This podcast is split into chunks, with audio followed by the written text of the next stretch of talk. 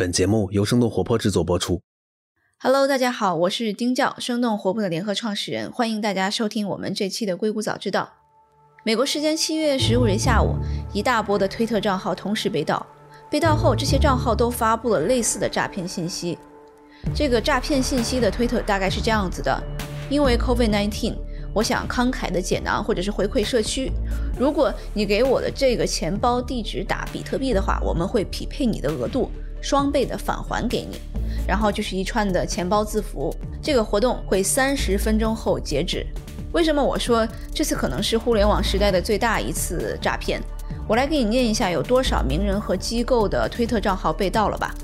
比尔盖茨、巴菲特、贝佐斯、马斯克、奥巴马，还有很多演艺名人，像是说唱歌手威斯克利法，还有我们之前节目提到过的油管网红博主 Mr. Beast。当然，想要骗比特币最快的方法肯定是找已经有比特币的人群，所以几大虚拟货币交易平台，像是 CoinDesk、Coinbase、Binance，当然还有像 Ripple 和 Bitcoin 这两个推特账号也同时被盗取了。推特做出的反应其实很快，但是没有说明什么问题。他说我们正在调查这个事件，有进展就会给大家来更新。据很多被盗的账户的拥有者说，骇客完全控制了这些账号，并且已经改了这些账号的联系邮箱。这个用户重新来掌控这些账号也增加了难度，所以一般的推特的做法是会很快的关闭这些账号。所以我就找我的老公 Carter 迅速的聊了一下这个话题。为什么找他呢？他之前是加密学领域的一个专家，他之前的公司叫做 Cryptography Research 加密学研究，他是这个公司的创始成员。他们之前为像是 Visa、呃 Sony 这样的企业提供加密领域的方案和产品。后面公司拆分成两个部分，分别被数字媒体公司 TiVo 和芯片公司 Rambus 收购。他觉得现在网上的信息还非常少，所以很难做出特别准确的判断。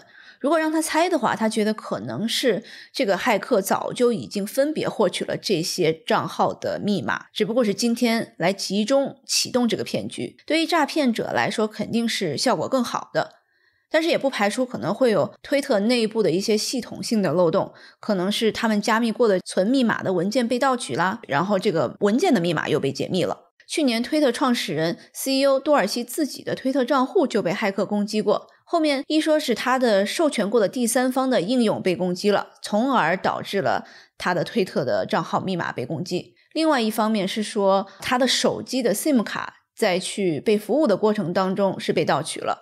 所以，在这个两层的这个密码验证过程当中被泄密了。另外一个时间节点是在这个二零一七年，他们内部的员工私自删除了特朗普的推特账号，长达十多分钟。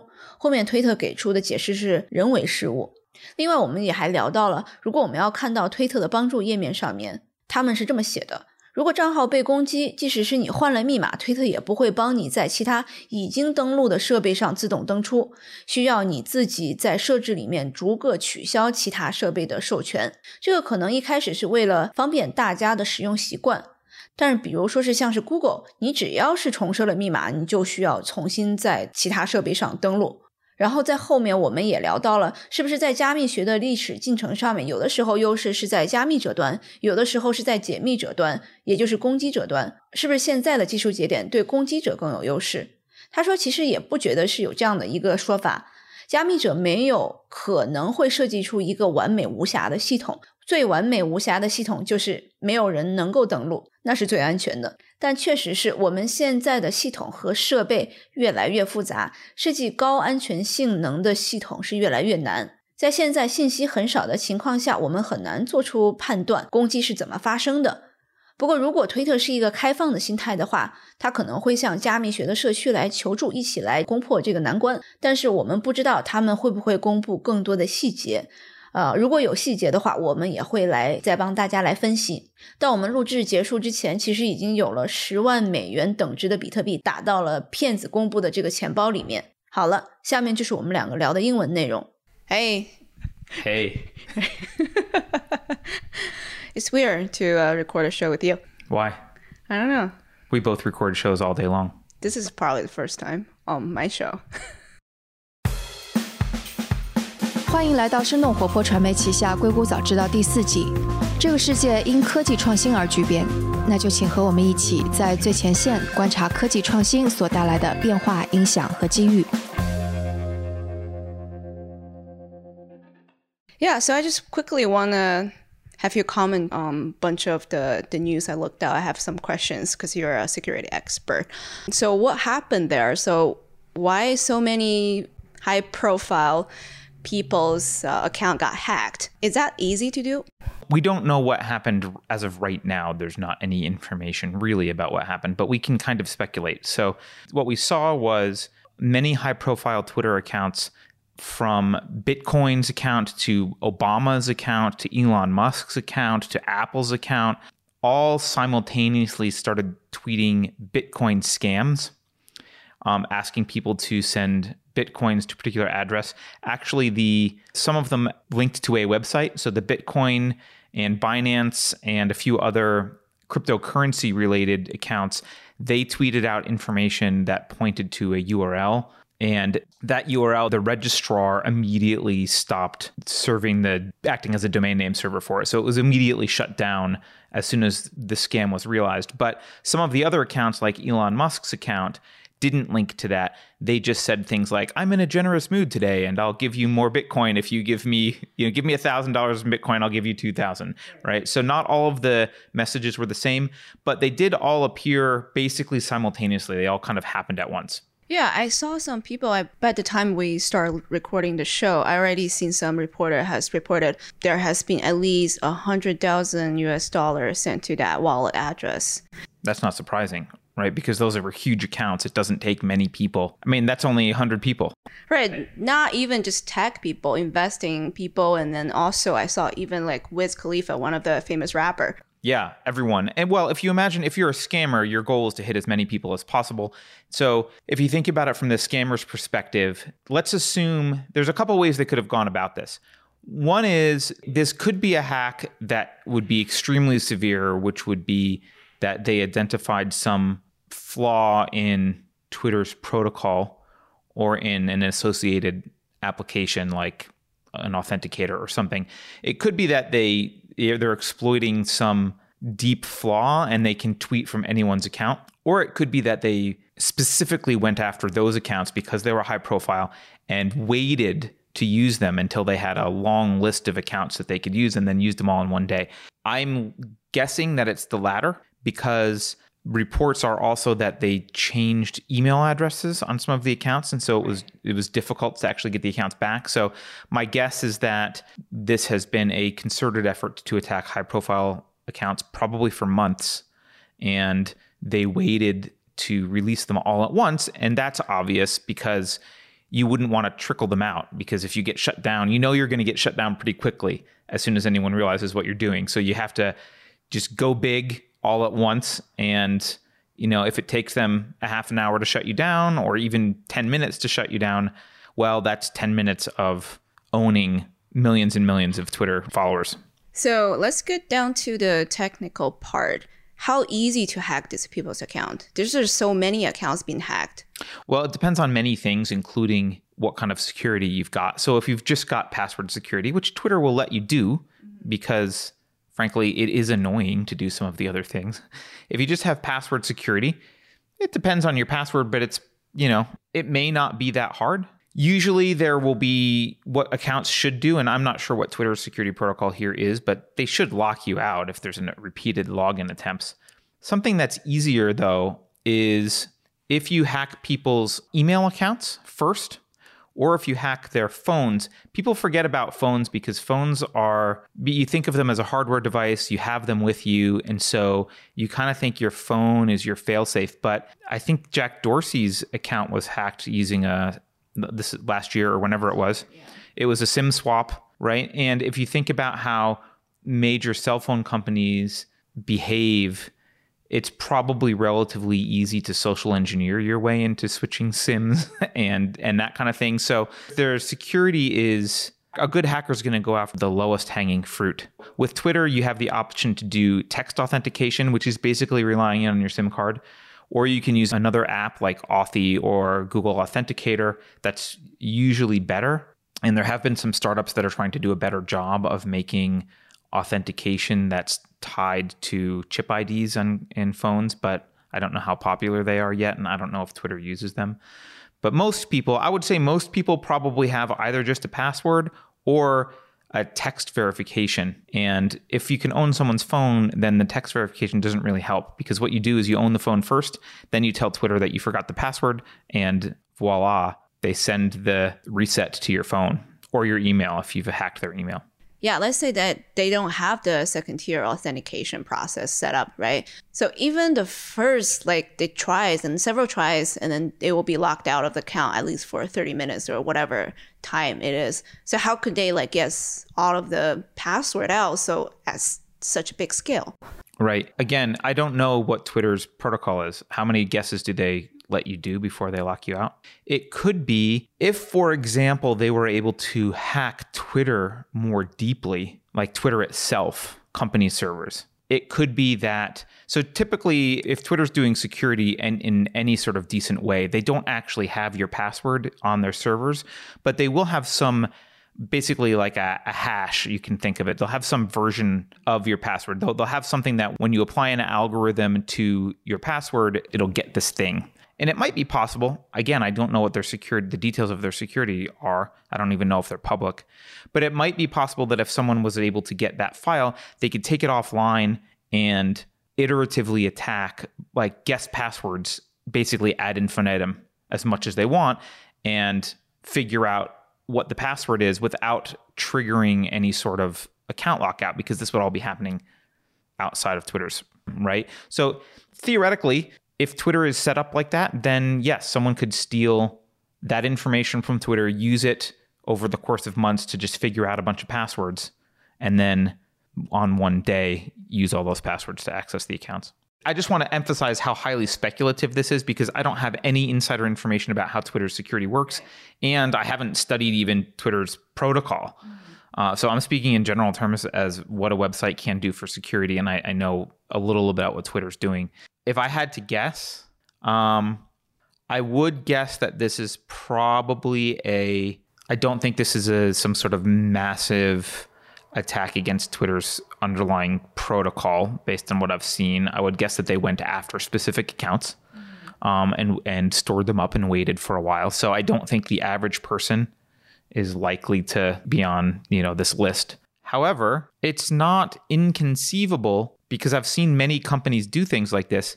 It's not inconceivable that some secure piece of information did escape Twitter itself, that someone was able to do something to Twitter's company servers and get information that allowed them to process password guesses offline. I wouldn't be surprised if that was the case. It might not be. Um, it could be something else, right? It could be that there's, you know, one of these two-factor authentication apps that has an issue. Although even with that, you would still need the password. So my guess is this is obviously this is not good for Twitter. uh, my guess is they've done something pretty bad either with internal security or the protocol level. I would guess it's an internal security problem, but I don't know. Yeah, this is not the first time, like you said last year, Jack Dorsey's account was hacked. And then before that, 2017, even uh, Trump's account got deleted. It's from, like, quoted, uh, human error one of their employee deleted Trump account for like 13 minutes or so. I don't know. Are they just mostly vulnerable or they are becoming the target because they're most kind of uh, fast news source? Well, I think both are probably true. I mean, they're definitely going to be a target because they are popular now, and there's a lot of, especially in election year, there's going to be targets against Twitter Twitter users. Are they particularly vulnerable? I don't know. I don't want to throw them under the bus. I don't know what their security people are like and what they've done but security is extremely difficult to do. You know, you're only as strong as your weakest link. So it's completely possible that there's some small error and that was used to exploit, you know, all these high profile people. I think what will be interesting to figure out, and I don't know if Twitter will ever release this, but they should. What would be interesting to figure out is do all these accounts have something in common? Did they all have text two factor authentication turned off? Or on, or were they all using the same authentication app? It'll be interesting to see was their email attacked? Maybe their email was hacked for all of them. I don't know. Email's probably easier to attack. So I know you really want me to tell you, like, this is probably what happened and this is the flaw and we know but i the truth is we don't know. Uh, in fact probably no one outside of twitter will be able to know because there's details that you know we just won't release. If twitter is a an upstanding company from a security perspective they will be very upfront about what happened and ask the security community for assistance. I don't know if they'll do that.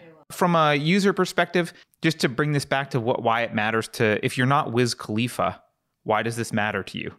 Well, if you use Twitter and actually any service, I do highly recommend that you use two factor authentication. And I highly recommend, if you care about your account, I recommend you don't just use text based two factor authentication. Um, an app like Authy or Google Authenticator or something like that is much more secure. I realize it's a little bit cumbersome, but that's the day and age we live in. If you don't care about your Twitter account, go ahead and you know, use a weak password and don't have any 2FA and fine. So I'm wondering, is this the time that like in history cryptography sometimes like it's more the time for defender, sometimes it's more for attackers. So what do you think this time is? I don't know if I would even agree with that analysis of cryptography. I think it's always a time for both. because defenders have a way more difficult job than attackers right? Especially as so, this is a, a, fundamental problem with security that is just going to get worse over time, and it's been getting worse. And that is complexity favors the attacker. So the more complex systems get, the easier it is for an attacker because you can make a perfect security system. That's one in which no one has access to it ever. Okay, fine, right? It's also useless right? So then if you want to if you want to make something that's useful you have to give people access under certain conditions. The simpler that is the better from a security perspective. The more complex that gets the harder it is to to protect. And so and we're we're in a world where that's getting increasingly complex. People want their accounts to be shared across multiple devices. They want them to be able to connect to different apis to different pieces of software.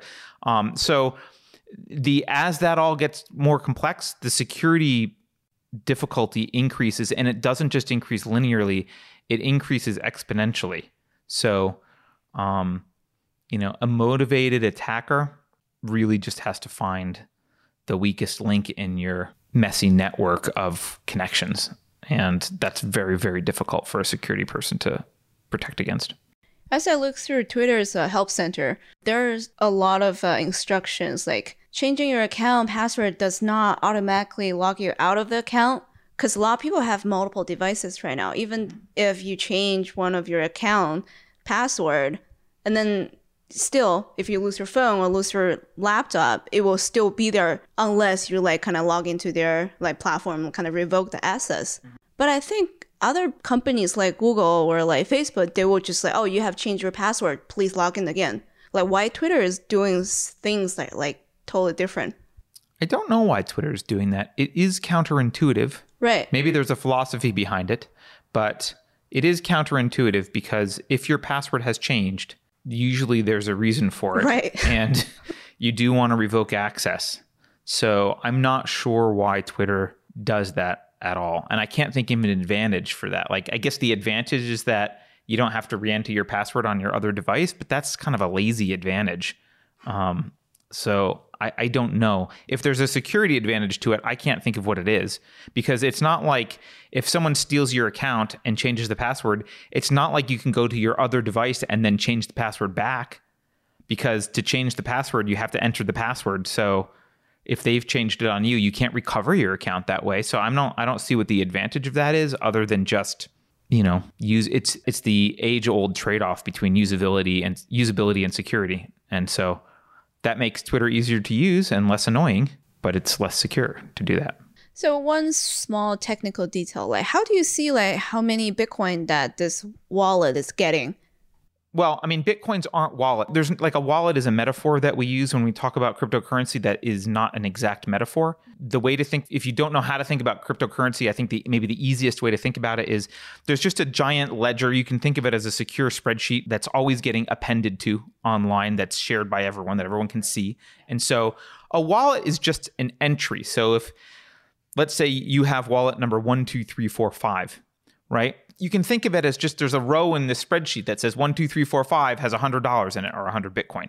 So, and then there might be another row later on that comes along and says wallet one, two, three, four, five gave $50 to someone or received $50 from this other wallet. So anyone can go look at any wallet number and see all the transactions throughout history that that wallet has ever engaged in. And so it's a simple question of math at that point. You just add up the transactions and boom, you know how much is in the wallet. So there are plenty of free online tools where you can type in any Bitcoin address and it will tell you the transaction history and the current account balance. So that's very easy. I guess we can share the address and let people to monitor it. Yeah. so pretty much all the tech news that I read, TechCrunch, The Verge, everyone that block the address. So they're thinking maybe when you see this, you might be sending them money. so they're all like kind of block it out. Oh, I see. Yeah, well, there was a scam decades ago in newspapers. This is before the internet, so I'm making myself sound very old, but this is before the internet was popular. There was a scam in newspapers where people would just well, I don't even know if I want to call it a scam. There were advertisements in newspapers that would just say, send $5 now, and there would be an address. And, you know, most people looked at it and thought it was ridiculous, but some people sent five bucks to the address, having no idea why. So, you know, if you reach enough people, some people will fall for it. So I, I, don't even know how to respond to this. you only need to reach a small percentage of them. If you own Apple's account and Wiz Khalifa's account and the Bitcoin account and Elon Musk's account and Joe Biden's account and Obama's account, and you tweet out, you're going to get a small number of people that give you a thousand Bitcoins or a thousand bucks or whatever the request was. So, and you could easily walk away with a couple hundred thousand dollars. Do you think this is the most widely spread scam ever? That's a good question. I, I think the Nigerians, the Nigerian princes, have a monopoly on the widest spread. I mean, there were decades. There's like decades. We all got emails from Nigerian princes, so I, I'm. They probably have reached more people than even this, but this is a pretty huge one. The nice thing about this scam, from the scammer perspective, is if they cannot get themselves caught, which I think they did get themselves caught by throwing up a URL which they controlled, which was dumb. But if they could have just done this with just by throwing a Bitcoin wallet up there, and if they could cover their tracks with respect to the Twitter hack, then they would be anonymous. There's nothing that can stop you from owning a Bitcoin wallet. It's not like the government can come in and confiscate that wallet. Right. But now the domain company can know who they are and then possibly. Yeah, presumably, unless, and this is something that we don't know, right? You, you never jump to conclusions. Maybe the hacker hacked that domain that someone else owns right. and used it. That's what I would do, right? right? If I'm smart enough to hack all these people at Twitter, I'm probably not dumb enough to register a domain in my own name and point people there. Right. So we'll see in the next couple days. And we'll. Yeah, maybe we can do a follow up when there's more information. I'm sorry that I can't give you concretes, but there's just not enough information here right now. Yeah. Yeah, but it's fun to just speculate. It is fun. All right. Do you have anything else to add? There's no reason to be on Twitter. That's all. That's all I have to add. Twitter sucks. Get off Twitter. Who cares?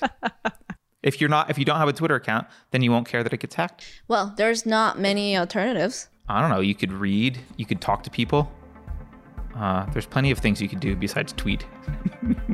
I don't think I'll cut this part in. or maybe you should, since we've just joked about it. All right. Thank you. All right. Bye.